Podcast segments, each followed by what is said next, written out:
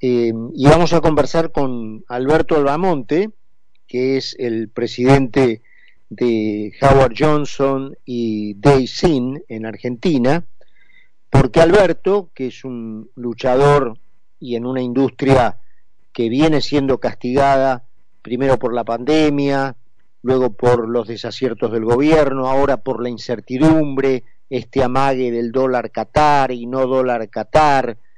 Eh, lo peor que te puede pasar en el turismo es que no sepas cuáles son, en cualquier industria, pero que no sepas cuáles son las reglas, ¿no es cierto?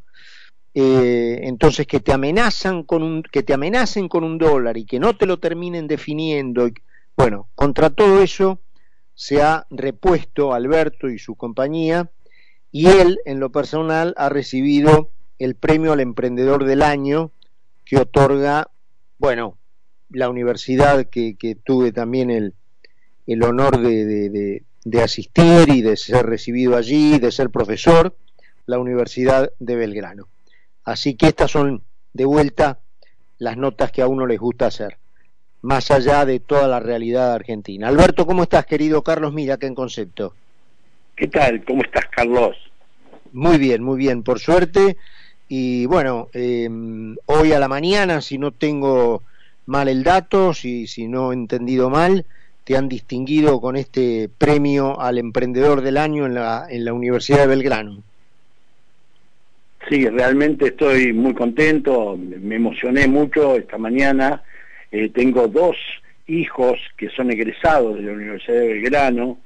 Mi primer debate público eh, multitudinario, diría yo, porque era en el viejo salón de actos allá por el año 86, 86, fue eh, con el entonces ministro de Salud de, Alfonsín, y de ahí para acá tengo siempre un vínculo de mucho afecto con esta universidad y con la, con la gigantesca obra que hizo Abelino Porto, que realmente eh, hay que sacarse el sombrero.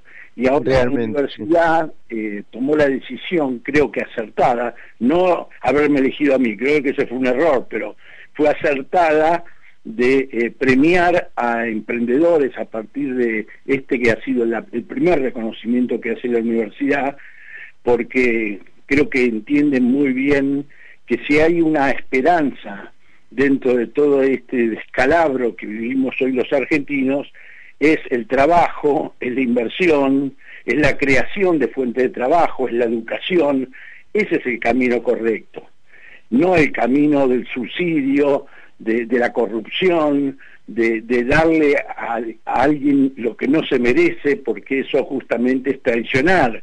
No solamente los pedestales fundamentales de nuestra república, sino también, de alguna manera, traicionar a la misma gente que hoy se levanta muy temprano, va a trabajar, no pide ningún subsidio y además no tiene esa soberbia de decir a mí me corresponde, yo tengo el derecho, porque realmente hemos llegado a un populismo tan exacerbado donde no existen las obligaciones. La palabra obligación ha sido borrada junto con esa estupidez de hablar con la E y demás, ha sido borrado de nuestro diccionario. Solamente hay derechos, obligaciones no. Y yo creo que estamos, eh, en ese sentido, estamos yendo por mal camino y por eso esta actitud que ha tenido la Universidad de Belgrano de reconocer a un a alguien que, bueno, no sé si me lo merezco, porque en realidad eh, mi mérito es haber generado un equipo de excelencia, somos, eh, tenemos el mejor equipo hotelero que hay en Argentina, y además tener la posibilidad de que cientos de emprendedores, de, gente que ha invertido muchísimo, este, nos crea, nos acompañe, nos dé su apoyo y así hemos podido llegar a donde estamos hoy con 41 hoteles abiertos, cuatro más que abrimos antes de fin de año y 23 obras en construcción. Eh, Alberto, ahora nos metemos un poquito más en eso como cada vez que conversamos, pero antes déjame preguntarte si sabes, si digamos te han confesado de alguna manera lo que los jurados toman en cuenta y ya que decías que este es el primero de una de una larga serie de premios que entregarán a partir de ahora, bueno, cuáles son los parámetros ¿no? que toma el, jurado que decide quién es el emprendedor del año. No sé si te lo habrán comentado. Bueno, lo pregunté, obviamente. ¿Por qué a mí? Era una pregunta obligada. El decano me dijo, ¿por qué no te voy a decir? Pero sí te voy a decir que fue por unanimidad. Así que bueno, la verdad que me quedé bastante conforme con esa respuesta, ¿no? De cualquier manera, creo que hay mucha gente valiosa, muchísima gente valiosa en Argentina, que son los que creo que pueden sacar el país adelante. Aquel que se esfuerza, que, que, invierte, que tiene un placer grande cuando contrata a siete, ocho personas, eso, ese es el camino, ese es el camino. Y yo creo que ahí es donde tenemos que poner el, acento. Eh, yo la verdad que me sentí muy, pero muy orgulloso, me hubiera gustado que mi gran asesor y amigo que fue mi padre hubiera estado presente, porque estoy seguro que se hubiera sentido realmente muy bien porque su hijo ha recibido semejante, semejante premio. ¿no?